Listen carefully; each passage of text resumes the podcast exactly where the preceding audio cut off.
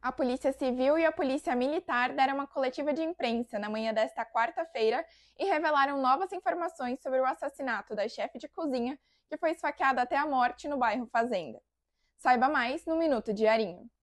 O acusado pelo crime é um menor de 17 anos.